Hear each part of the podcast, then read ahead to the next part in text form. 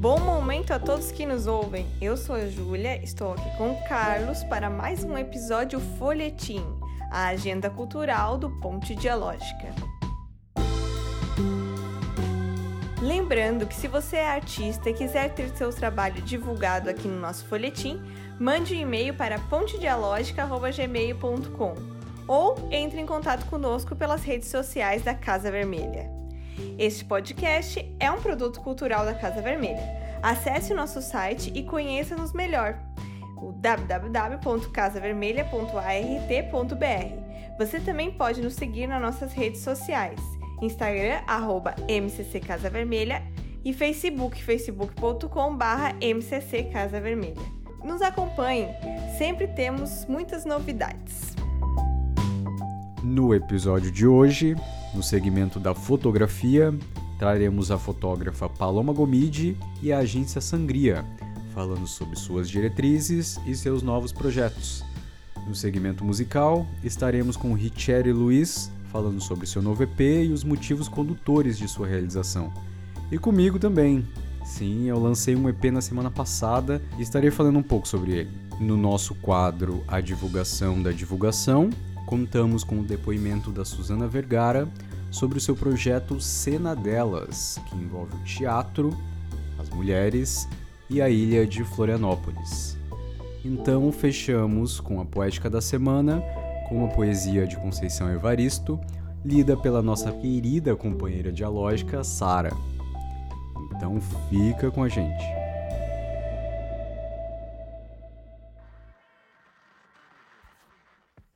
Paloma Gomide.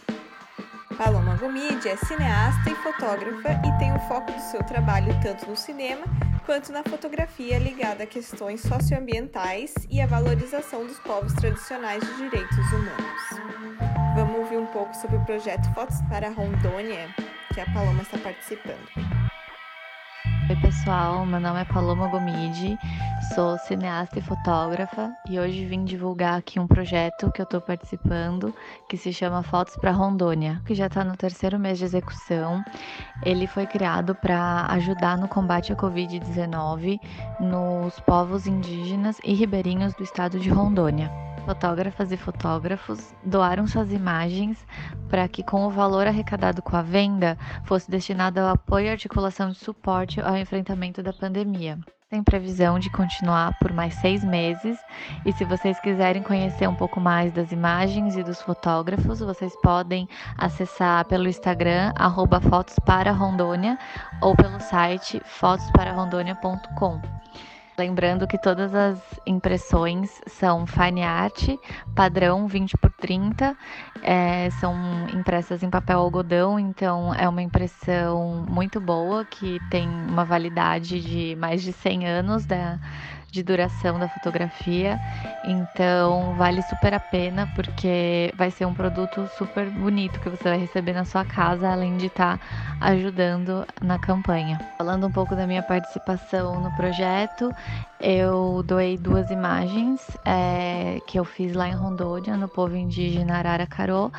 São dois retratos de duas crianças e que eu fiz em cianotipia, transformei em cianotipia depois é, para uma série de fotos que eu tenho. E então ela tem uma estética muito única, é toda em azul ciano. Então, para quem não conhece, também é legal ir lá conhecer, que é uma variedade bem grande de fotógrafos e de trabalhos diferentes. É, então é isso, muito obrigada pelo espaço, estejam bem.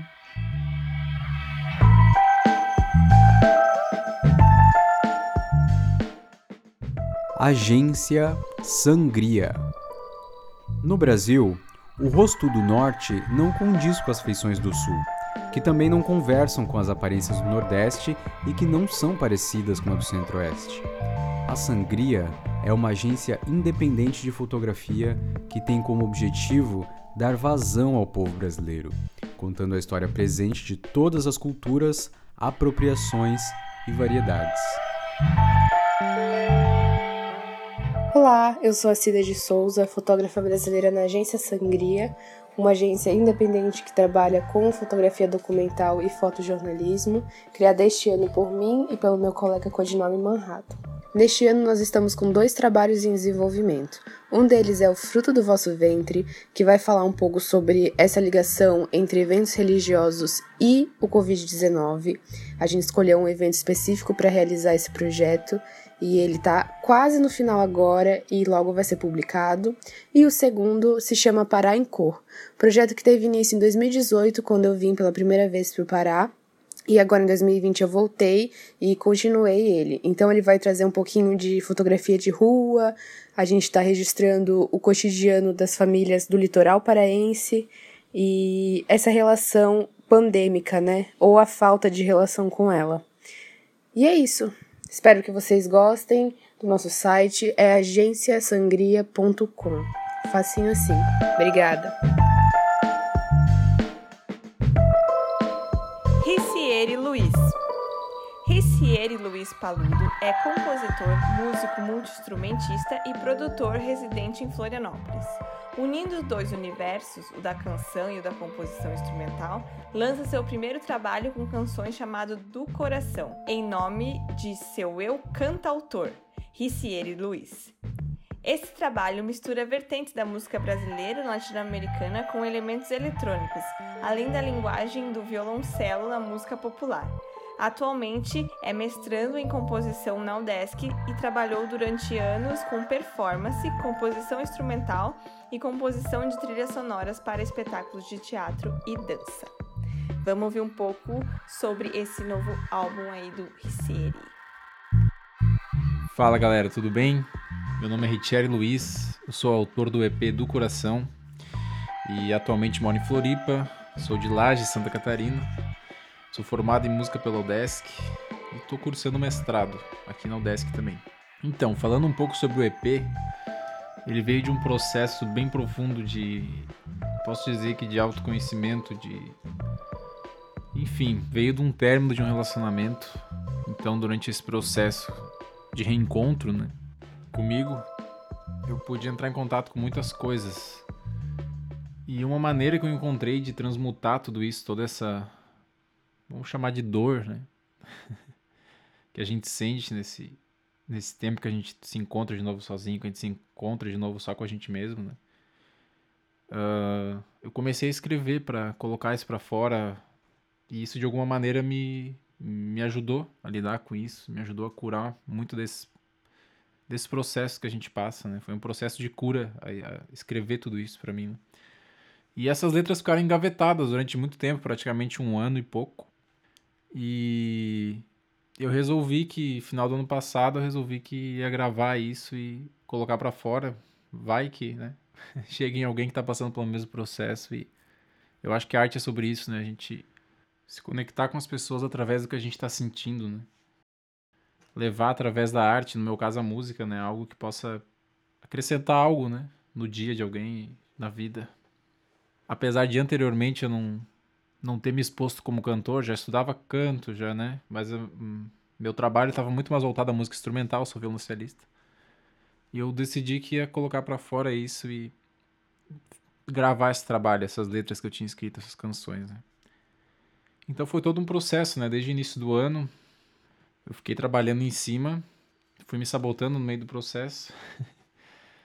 e mas até que chegou o um momento ali na pandemia que eu, eu fui obrigado a assumir isso e vamos terminar, vamos parar de sabotar, vamos lidar com isso. A pandemia foi um momento bem intenso, né? Acho que é para todo mundo, mudou o mundo. E para mim foi a oportunidade que eu tive de entrar em contato assim com isso assim e gravar, gravar isso, cantar isso assim, foi muito intenso assim, mas também foi outro processo de cura assim. Então, sem mais delongas, eu queria convidar vocês aí para ouvir meu EP.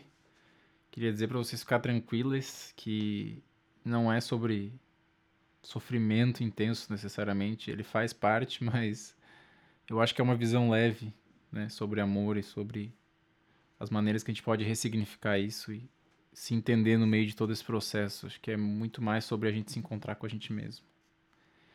Quero agradecer o Folhetim pelo espaço e convidar vocês todos também para me acompanhar no Instagram. Meu Instagram é Richeri Paludo, com dois Cs. E é isso. Espero que curtam o trabalho. Eu fiz tudo com muito carinho e realmente foi do coração. Sugiro que coloquem fones, fechem os olhos e ouçam tudo de uma vez só, porque ele tem uma, uma linha de continuidade. Um abraço!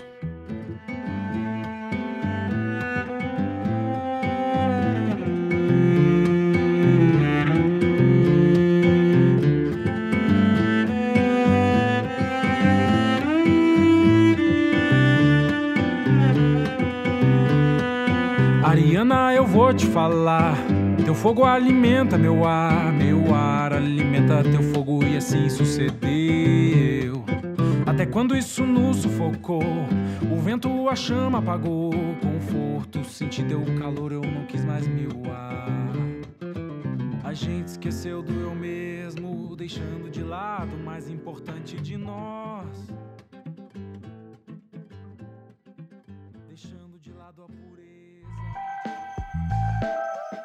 Recortes. Um EP que eu lancei na semana passada.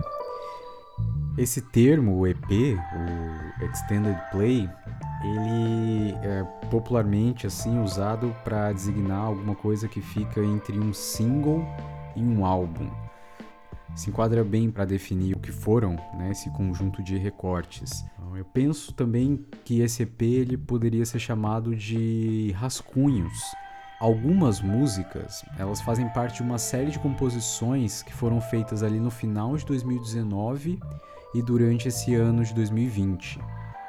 Então, seriam rascunhos uh, no sentido de que essas composições, elas foram inicialmente pensadas para se desenvolver como uma banda, até porque eu acredito que a música ela é mais verdadeira quando ela é feita em conjunto, né? Acaba uh, rolando ali uma soma de verdades. É, porém, é, o, o, Carlos do passado jamais imaginaria que uma pandemia tomaria o mundo né, e iria restringir os íris e vires.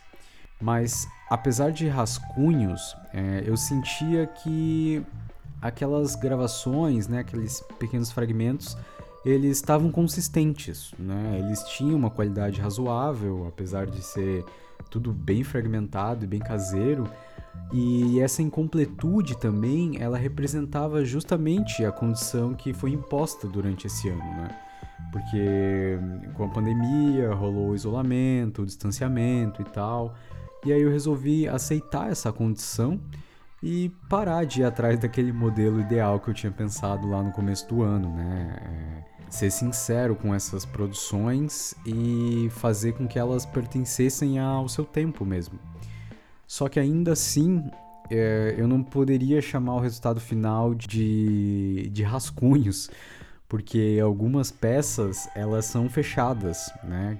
Tipo o tema de abertura do Ponte Dialógica, foi feito esse ano, né? A, da segunda temporada, no caso. A abertura do podcast Van Poesia, da Rizoma. A, a composição que ela acabou servindo, assim, uh, como um guia para desenvolver partes da trilha do espetáculo Cárceres Privados. É, e aí eu resolvi incluir elas também na coletânea, porque elas acabaram surgindo também nesse, nesse contexto, né? É, falar sobre o significado de cada composição já é um negócio meio complexo, porque a música é um troço muito abstrato, é, e ainda mais aquelas músicas que estão no EP, né? Elas não têm ninguém cantando, elas não têm um, um significado posto. Não seria bem um significado, é, seria um estímulo inicial, né? Um ponto de partida. Elas todas é, surgiram ali num período em que a bicicleta era fundamental na minha vida, assim. E quando você está de bicicleta, você acaba experienciando cada metro do caminho onde você passa, né? Que normalmente não é percebido de carro, né? E de bicicleta você percebe a, a frenesi dos carros, o vento na tua cara, né? Você fica é, inevitavelmente sujeito assim à natureza.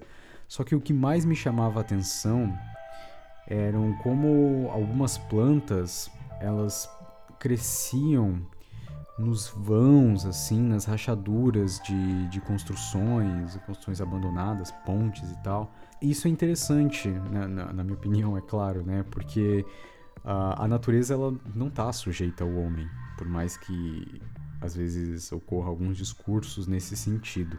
Aliado a isso, essa reflexão da, da entrada agora nessa era cibernética, que não, claro que não, não entramos agora na era cibernética, né? Mas hoje, 24 horas por dia, grande parte das pessoas está né, tá conectado, né? E inclusive há um endosso para que isso aconteça, né? Você precisa estar tá 24 horas por dia conectado. Você precisa ter esse outro eu digital que precisa ser alimentado, né?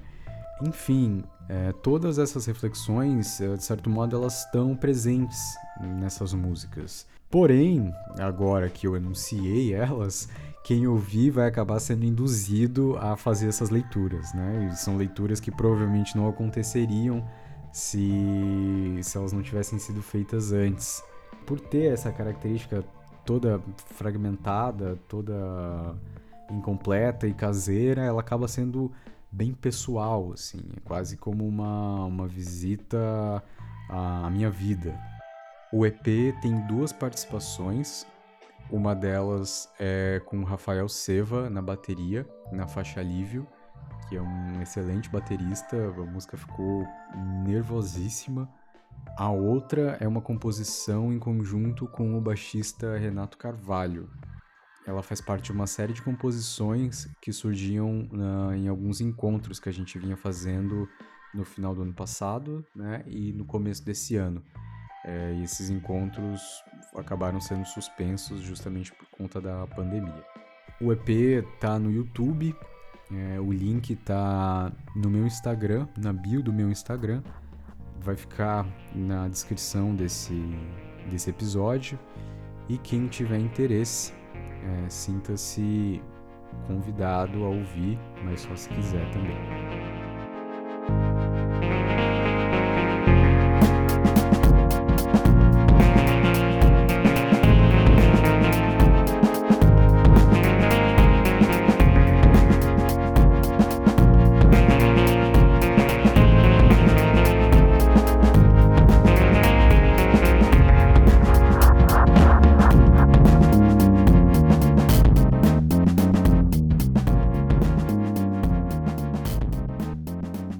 Essas minhas palavras, fechamos a nossa agenda do folhetim de hoje e seguimos agora para o nosso quadro A Divulgação da Divulgação.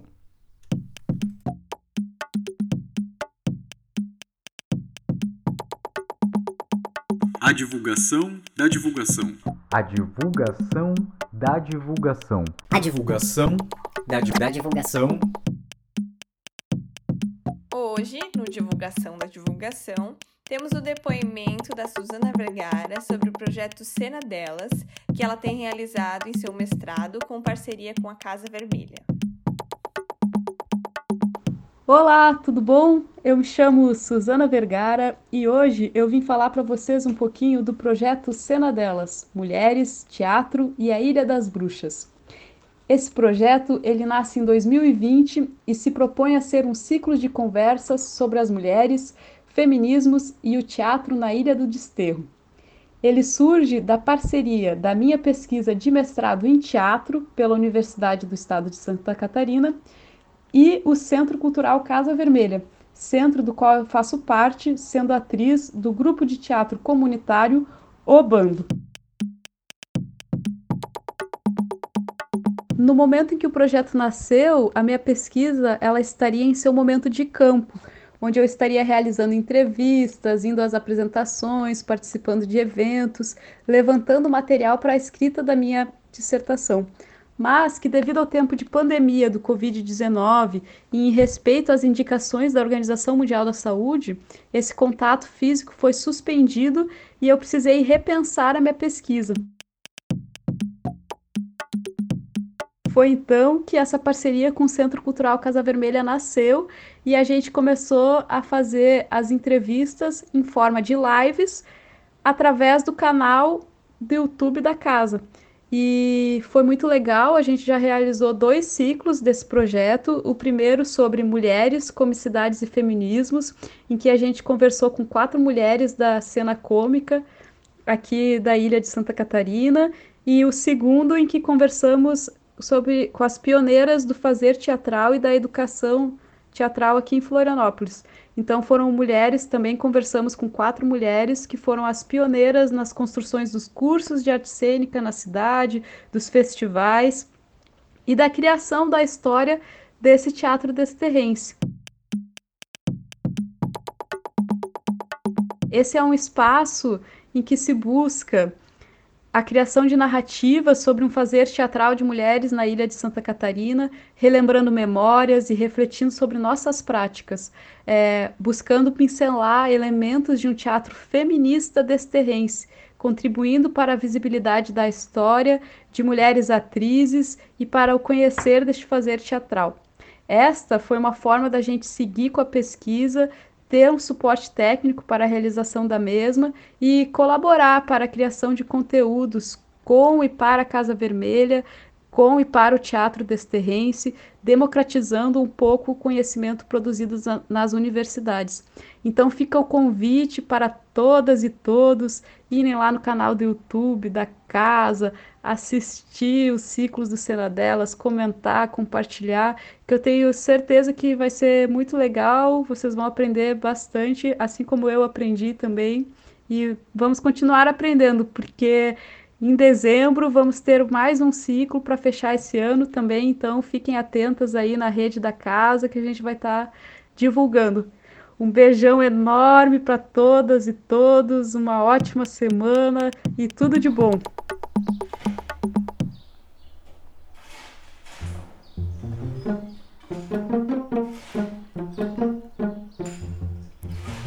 Poética da semana. Fogo que em mim arde. Sim, eu trago o fogo, o outro, não aquele que te apraz. Ele queima sim, é chama voraz, que derrete o bivo de teu pincel, incendiando até as cinzas o desejo e desenho que fazes de mim. Sim, eu trago o fogo, o outro, aquele que me faz, e que molda a dura pena de minha escrita, é este o fogo, o meu, o que me arde, e cunha minha face na letra desenho do autorretrato meu. Do fogo que em mim arde, de Conceição Evaristo.